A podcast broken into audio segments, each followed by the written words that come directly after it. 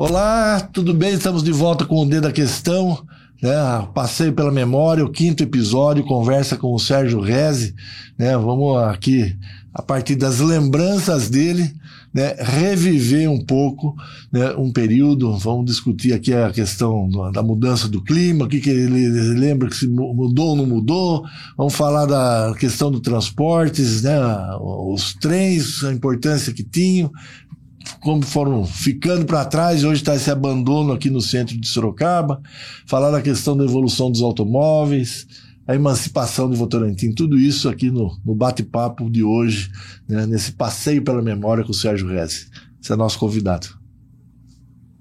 É, na verdade, essa questão do, do trem é assim, ela era do governo do estado, o governo do estado quando privatiza, né, o, o espólio, vamos dizer assim, a parte ruim fica com o governo federal, aí você tem a, o funcionamento com a empresa particular que comprou, que também deixou de funcionar, e aquilo lá é, há um embrólio onde ninguém, nem o estado, nem o município, nem o a governo federal resolve. Quero, quem é o responsável é por isso tudo isso? É isso. Você não tem um responsável direto assim. Olha, por exemplo. Esse é o problema? Uma, eu tenho uma empresa. Muito bem. Quem é o responsável por essa empresa? Sou eu. Pronto. O que de errado ou de certo acontecer. Tá ali. Eu é que tenho que resolver. Nós temos homens públicos que são eleitos. Assembleia Legislativa é eleita. Alguém da Assembleia Legislativa do Estado de São Paulo pergunta nas reuniões dos deputados estaduais, pergunta o que, que se faz com essa com esse ferro velho que se transformou a estrada de ferro Sorocabana, os trilhos, as oficinas, ali gerava emprego para muita gente. Entende? Essa pergunta ninguém faz e se fizer ninguém responde. Então, uma, uma Assembleia Legislativa, por exemplo, é para ela perguntar o que é que vão fazer com esse ferro velho todo que está. Olha o prédio da estação prédio bonito, magnífico. Aquilo ali tinha que ser, é, vamos dizer, era da estrada. Tá bom. Vamos fazer o que ali? Um outro. um oh. departamento municipal de qualquer coisa? Não. Eu me lembro, eu me lembro que tinha os armazéns, por o trem de carga vinha, deixava cargas em uns armazéns que depois eram entregues, ou as pessoas iam buscar, era entregue. Eu vivi essa época da estrada de ferro Sorocabana. Então, uh, quem é o responsável por esse abandono tudo? Ah, foi o de Sorocaba, o governo? Não. Foi o estadual? Foi o estadual. Federal não tinha nada a ver com isso. A estrada de ferro era, era daqui do estado de São Paulo. Assim como era a Paulista, a Santo Jundiaí, tudo isso. Então, essas são essas perguntas que a gente faz né, e que não tem resposta. Né? Você não vê, por exemplo, os deputados estaduais aqui do nosso estado perguntarem para alguém quem é que está jogando está jogando no lixo esse patrimônio público que foi montado, comprado com dinheiro dos impostos que todos os cidadãos aqui do estado de São Paulo pagaram. Sérgio, você está percebendo, mas o que você está fazendo é colocando na ordem do dia um assunto que vem prefeito, vai prefeito, vem deputado, vai deputado, vem governo, vai governo. Todos eles fazem de conta que não está lá. Mas isso não é no prefeito. É, são... a, a Sorocabana é estadual. Mas está no município, né? Eu sei, mas o prefeito não pode fazer nada. O prefeito não é que não pode fazer nada. Para ele fazer alguma coisa, ele teria que ter vamos dizer, condições políticas para poder interferir nisso. Eu acho que o prefeito podia também gritar, não é? é? Não só os deputados. Os prefeitos que foram, não é um prefeito, os prefeitos que foram atingidos por essa situação poderiam, eh, na, no devido tempo, eh, mobilizar a opinião pública, mobilizar a classe política que manda deputados, governo, tudo, para ver isso aí. É dinheiro, é dinheiro público, é dinheiro que é meu, é seu, é da população, investido naquilo que está apodrecendo ali e ninguém fala nada. E há uma questão né, de ocupação do solo, né? Que você tem ali uma área super valorizada no centro da cidade, abandonada com aquilo lá tudo. E você é de uma época, Sérgio, em que aquilo ali, ele você tinha o rio, você tinha aí um quilômetro menos, talvez, a estação do trem, a Avenida Afonso Vergueiro, ela acabava antes de chegar ali embaixo na Praça Lions. Quer dizer, você tinha um outro modelo de cidade, né? Como que, na, na, na sua lembrança, na sua memória... Olha, nós estamos falando muito de trem, né? Você ia de Sorocaba a Votorantim no trem. Tinha um trem que ia, estrada de ferro elétrica, Votorantim. Você ia muitas pessoas. Eu me lembro que a gente era rapaz, ficava ali perto da estação Paula Souza ou perto da ponte para ver a chegada do trem que chegava às 10 horas da noite trazendo as, as moças que trabalhavam em Votorantim e vinham para Sorocaba de trem. Moças, rapazes, senhores também, tudo. Então era, um, era uma coisa, vamos dizer, útil, a uma coisa que funcionava. Eu viajei muito para São Paulo de trem. Até Mongaguá fui de trem. Para Presidente Prudente fui de trem. O, o, o, movimento que levou os governantes da época a abandonarem o trem no Brasil, né? Eles têm uma relação forte com o setor seu, que é de automobilismo. Olha, de transportes, principalmente. Como que, o que, que você lembra pode, dessa... Mas os Estados Unidos, na Alemanha, tudo é... Nossa, é a mesma coisa. Você convivia. tem o caminhão e você tem o trem. O automóvel, você tem o trem. Por exemplo, por exemplo, até hoje eu ouço falar que para ir no aeroporto de Cumbica estão fazendo um ramal ferroviário. Isso já faz uns 40 anos já que falam isso. Eu, na Alemanha, eu pego um trem na cidade que eu frequento lá, ali é Stuttgart, eu pego um trem e desço dentro do aeroporto de Frankfurt. Na Itália, eu pego um trem na cidade de Ostia, que é na praia, ali ao lado de Roma, pego um trem ali e vou até o aeroporto de Roma. Entendeu? Eu pego o trem ali em, em, em Ostia e vou até Bolonha, que são 800 quilômetros. É, é, é, muito simples. Então, uh, eu não tenho como uh, perguntar para quem isso, lógico. A gente sabe como é que tudo isso aconteceu.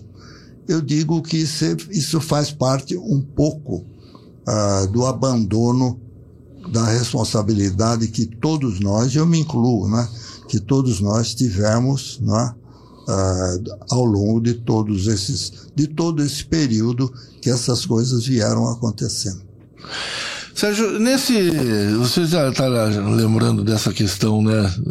Da ocupação do solo, a, a, o abandono do, do, do, transporte ferroviário e a, do crescimento da cidade, né? Do, do, da sua diversificação industrial, né? Da sua diversificação. Da, da, da, do tipo de moradia, muita moradia vertical. O que, que é, você lembra da, da, da, do momento de passagem? Como é que foi? Olha, todo mundo morava em casa e aí a gente tem aí nas últimas três décadas essa mudança. Tem algum momento específico que você lembra que as pessoas, olha o primeiro prédio, que legal, todo mundo se entusiasmou, alguma coisa do gênero? Foi na Rua da Penha, onde a farmácia Drogazil, é um prédio cor-de-rosa que tem ali na Rua da Penha. E todo mundo, primeiro. todo mundo ficou animado. Nossa, ele tinha cinco, seis, seis andares. Então, mas isso, deixa eu te falar, você não consegue. Uh, eu posso imaginar que eu fui um observador da vida de Sorocaba, mas eu também não é tudo que passa na, sua, na frente da sua visão que você guarda, que você. Algumas coisas importantes você tem. Mas Sorocaba cresceu. Uh, alguns prefeitos de Sorocaba fizeram o desenvolvimento industrial, uma coisa que precisava. Eu já falei, Sorocaba tinha o pessoal que trabalhava na Sorocabana e o pessoal que trabalhava em Votorantim, nas fábricas de Votorantim e nas fábricas da estamparia. Tá certo? Que depois, oh, isso mais ou menos na gestão Panúncio, é que foi criado a zona industrial, foi, e trouxeram, isso, é, isso aí é crescimento, isso aí é dar condição melhor para a população, para trabalhar, para ter mais renda, a cidade se desenvolver economicamente. É, isso aconteceu. Isso, Agora, isso... dizer para você a coisa errada que foi feita, eu posso falar hoje do que eu vejo de errado. Mas naquela Na época, época, não tinha isso. Você não tinha esse tipo de visão, não é? Você não conseguia, vamos dizer, debater essa situação. Entende? Você tocou num ponto, né? A, a, criação do, do Parque Industrial de Sorocaba, que se dá no final dos anos 60, era o governo do Armando Panunzio, né? Então, o, o Crespo lá, Gonzalez. Depois o Crespo, e aí você tinha ali o, como secretário né, do, do Panunzio o Laelso, né? Que criou essa, esse conceito de atrair indústrias para Sorocaba, uma vez que Votorantim foi emancipado, então aquela quantidade de impostos da fábrica de Votorantim que vinha para o município de Sorocaba foi para o município que foi criado lá, Votorantim. E aí como que Sorocaba vai ver? Vamos atrair indústria. Foi mais ou menos isso que aconteceu. O que, que você lembra desse? Olha, na minha visão, na minha opinião, essa atração de indústria, a criação da zona industrial, a, a oferta de vamos dizer, subsídios, a oferta de vantagens para que a indústria viesse para Sorocaba, eu acho isso perfeitamente lógico, racional e devemos aplaudir o que foi feito na época do prefeito. Não, e depois também, né? É. Não podemos selecionar só aqui, aqui não, aqui tal. Não é isso. O que eu estou falando não é essa parte da. Esse é o crescimento econômico da nossa região não é só o município de Sorocaba. O Torantim também cresceu em função né, de tudo isso. Outras uh, cidades da região nem tanto, uh, mas o que a gente fala é de uma infraestrutura da cidade, não é do problema da zona industrial, das fábricas. Não é isso, não. O que a gente fala é que uh, deixou de ser. Porque nós tínhamos plano diretor, aqui tem até hoje plano diretor. Quem é que discute o plano diretor? A prefeitura, a Câmara Municipal, tudo. Entende? Então, é, alguma coisa que faltou no meio disso daí, mas aí, por exemplo, a desativação da estrada de ferro Sorocabana, o prefeito Sorocaba não tem nada a ver com isso. Câmara Municipal não tem nada. Entendeu? Isso é coisa do governo do estado de São Paulo. Aí vamos buscar lá. É, é, é, o, o, que eu vejo, é, eu volto a dizer o seguinte: a diversidade de comando é que produz esse tipo de desencontro. Então, quando você tem, quando você tem ah, o responsável pela município, pela região de Sorocaba, município de Sorocaba, é o prefeito. Tudo o que acontece, seja na área política, seja na área de crescimento, na área industrial, na área econômica e na área policial, teria que estar subordinado a um prefeito, a uma autoridade que fosse municipal. E no Brasil, você tem diversos níveis de autoridade para cuidar da mesma coisa. Então, essa, isso é uma grande falha do nosso processo constitucional, vamos chamar assim. É. Você lembra se foi um, um, uma comoção ou não passou batido, ninguém nem lembrou? Quando o Votorantim se emancipou, o que, que você lembra desse momento? Olha, foi um momento complicado não é? A, so, a sociedade é, vivia essa não, complicação? o que havia, a gente, eu não posso falar alguns nomes assim, é. a gente vai falar, vai, mas existiam pessoas que trabalhando na fábrica de Votorantim, morando em Sorocaba, torciam para isso acontecer. E dizem, dizem que o, o grupo do Hermílio de Moraes, né, que eram os donos das fábricas lá de Votorantim, e obviamente tinham um grande poder político também na cidade, não é?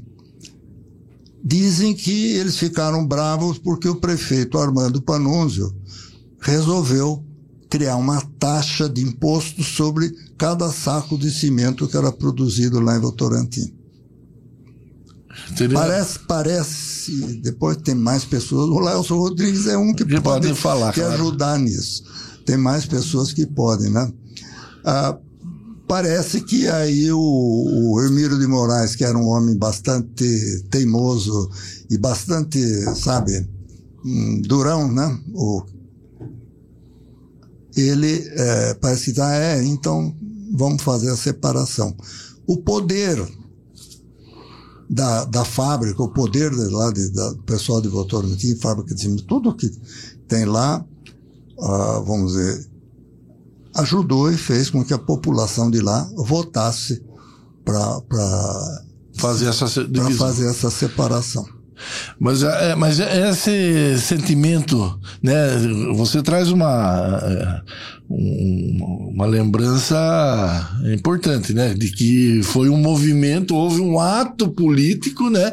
Que incomodou quem tinha uma força um que ato, se organizou. Foi um ato político de raiva contra o imposto de saco de cimento. Pois é. E aí criou toda. Agora essa... você vai culpar o o, o prefeito Panunzi, que foi um excelente prefeito, né? Então, culpar por isso? Não. Ele tomou uma decisão na época, era normal. E, e mas aí você vai pôr a, o pessoal das indústrias Votorantim, né? Os que eram os proprietários, tudo, e como certa intransigência, o, o seu Antônio o seu José Hermílio de Moraes, é, o pai. O pai. Ele era um homem bem. gostava de uma, de uma polêmica também, entende? Mas. Eh, agora não tem mais o que fazer. Sim, e, e, e, ó, são consequências das quais a gente né, vai se adaptando, e essa, e essa, é a vida do brasileiro, né? Se adaptar àquilo que tem, a cidade é uma, e, e, as coisas são do jeito que são por questões marcantes, né? E o importante é a gente lembrar essas questões marcantes a partir desse passeio que a gente está tendo na sua memória, né? Por isso que é legal você trazer esse detalhe, né? E a, a vocês lembram de, de algum sentimento das pessoas? Não, não queremos, ou queremos, teve campanha, teve. ou, era, ou foi um silêncio? Uh, não houve, não houve uma reação popular contra isso. Todo mundo eu não, eu não, eu não me lembro é, foi normal. de algum tipo de reação popular. Eu não sei se essa reação uh, não foi que poderia haver uh, os políticos de Sorocaba, a prefeitura, sei lá, não quero claro, para é. citar nomes nem nada, é.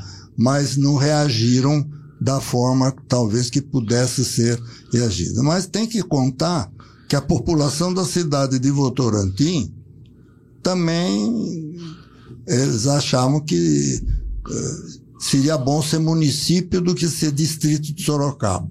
Aí é uma questão seguinte, por que município é bom? Porque é aquela tal história, o imposto que vai de Votorantim para Sorocaba, nós queremos que fique aqui para a gente, é, vamos dizer, tem os benefícios da cidade. cidade. Claro, é o, o normal. Né?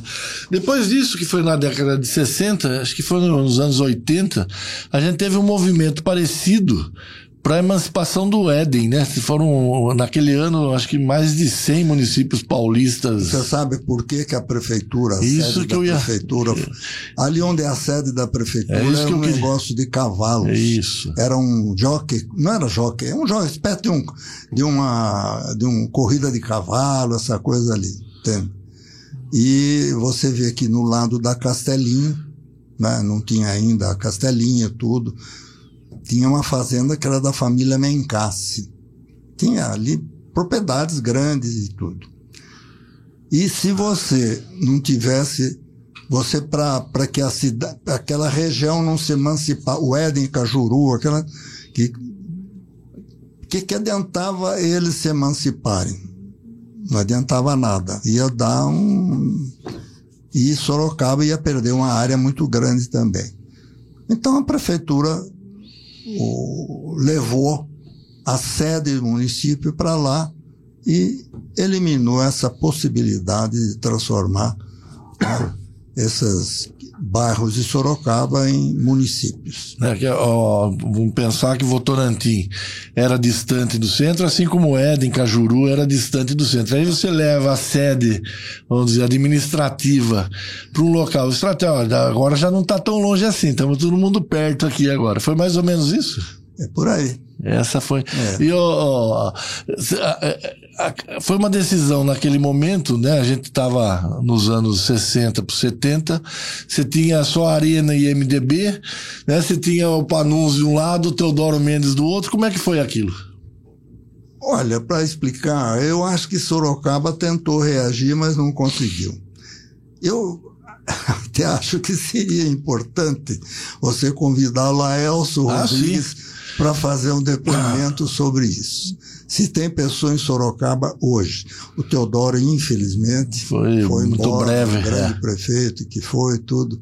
Nossa, Mas quem viveu, né, quem viveu bem isso, o, o, pai do Caldini Crespo, o Crespo não está mais aí, Panunzio tem o filho do Panunzio, né? Antônio Carlos, é. Antônio Carlos. Mas eu acho que a pessoa que viveu esse momento com mais proximidade e intensidade foi o Laelcio Rodrigues. Aproveita, chama ele, porque ele já está com os 90 e qualquer coisa. É isso mesmo. Tem que ser meio urgente. Tá? Vamos conversar com ele, sim. Agora, Sérgio, a gente tem todo esse crescimento. Uma coisa que foi a primeira que eu te perguntei hoje, né? É, você sente daquela época, hoje, você tem lembrança de mudança do clima? E aí eu queria que você falasse, não, o clima sempre foi igual tal. Queria que você falasse como que essa questão do clima, ela entra na tecnologia dos automóveis, por exemplo. Até recentemente os carros não tinham ar-condicionado. Hoje é impensável um carro sair da fábrica sem ar-condicionado. Como é que essas coisas do clima, do crescimento da cidade, do país, da evolução o, do automóvel? O é? ar-condicionado no automóvel não veio por causa do calor.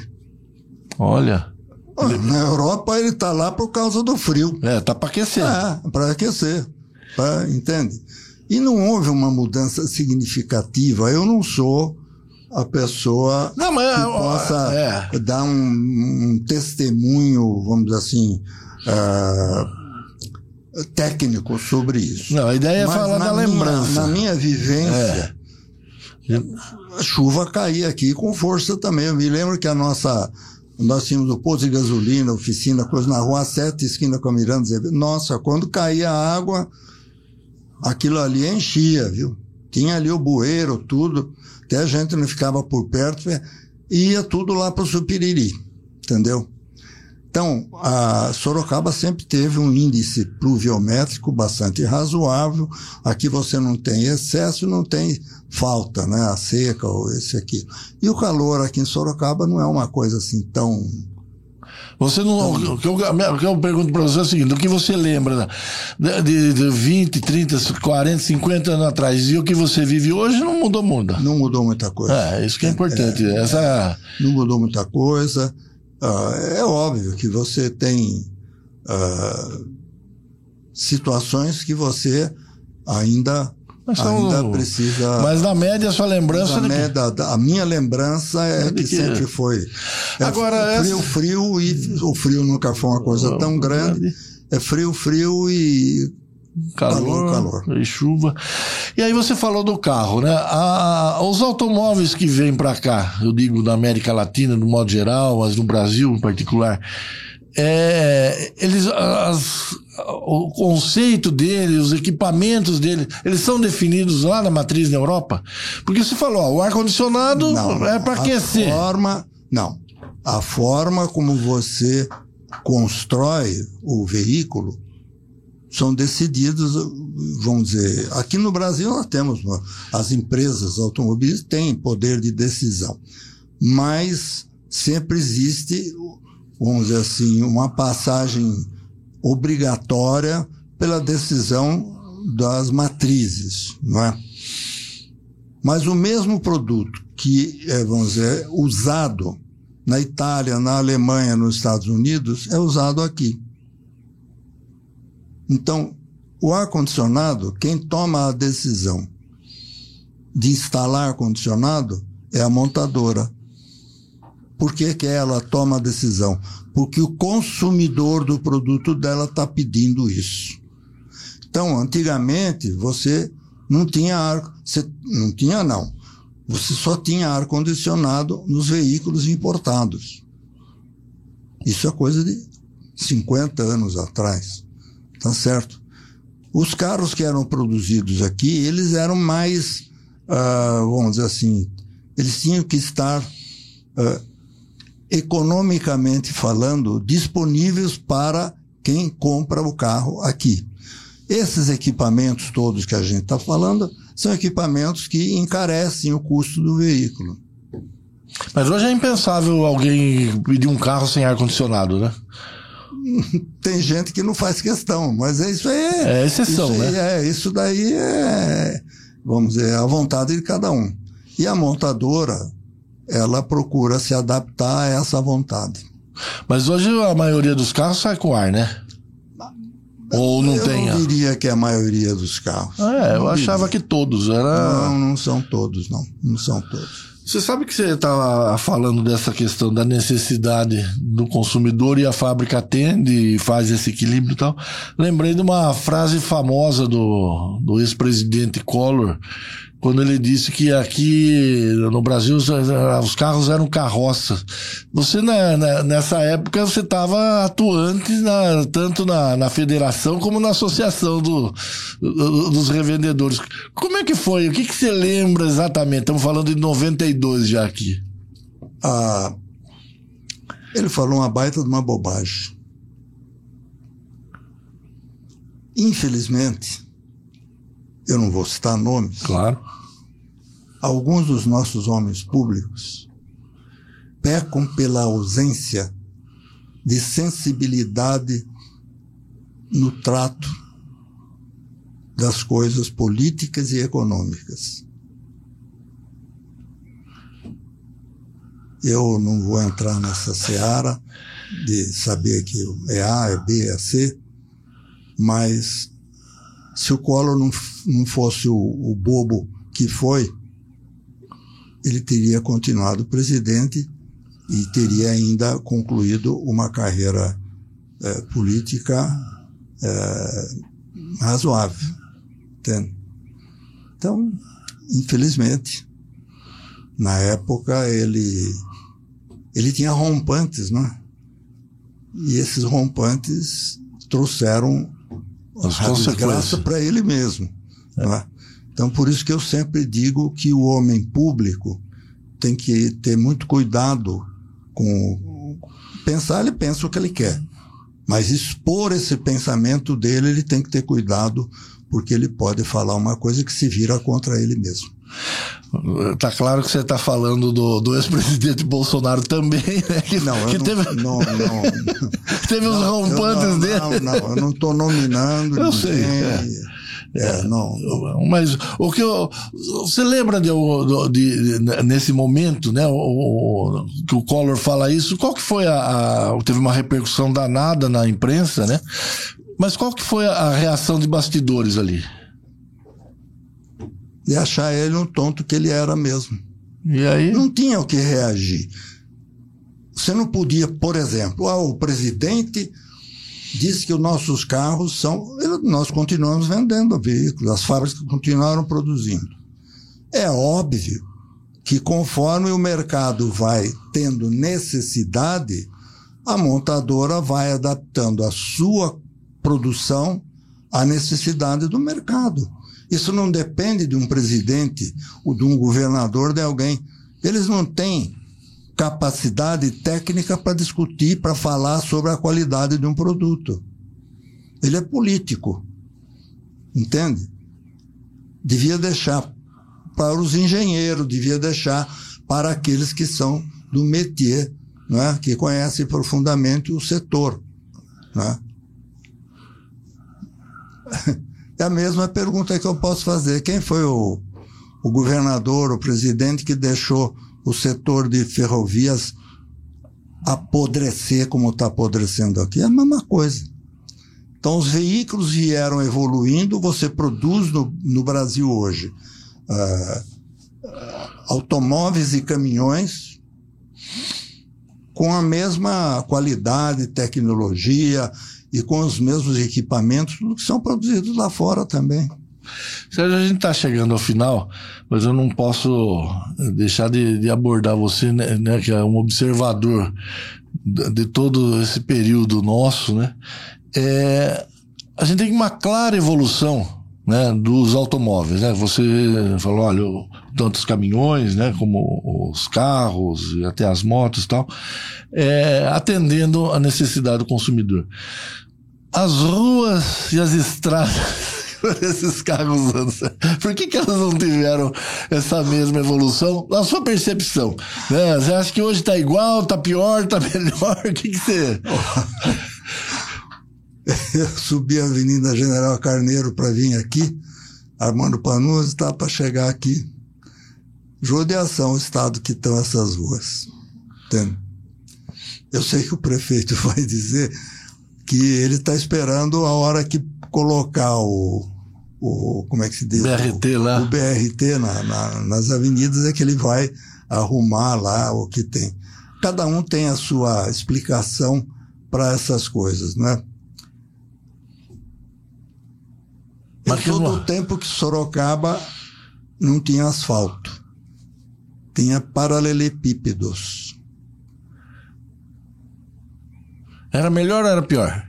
Eu diria que não era tão ruim. É. Ali é, é, é uma. E tinha trilho de bonde. Trilhos, trilhos dos bondes no meio, junto com paralelepípedo e tudo. Entende?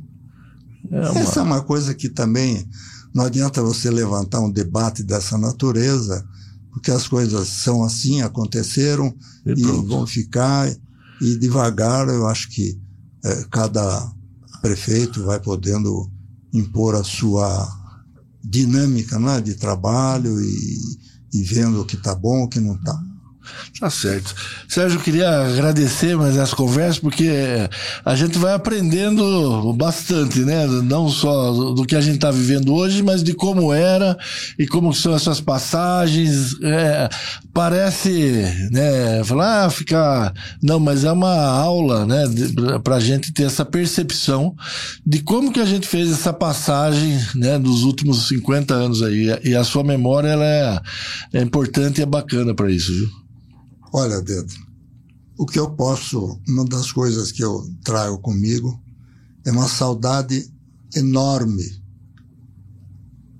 Sorocaba Clube, do Recreativo, do antigo, do Círculo antigo, e o próprio Ipanema Clube, que eu fui um dos fundadores. Entende? Era um pouco diferente do que é hoje. Mas fazer o quê? Cresceu. Cresceu. É, e é isso mesmo. A gente tem que saber acompanhar, né? E cada um cuidar do seu, vamos chamar assim, da sua família, para que a sua família possa ser aquilo que você deseja que ela seja. É isso aí. Sérgio, obrigado.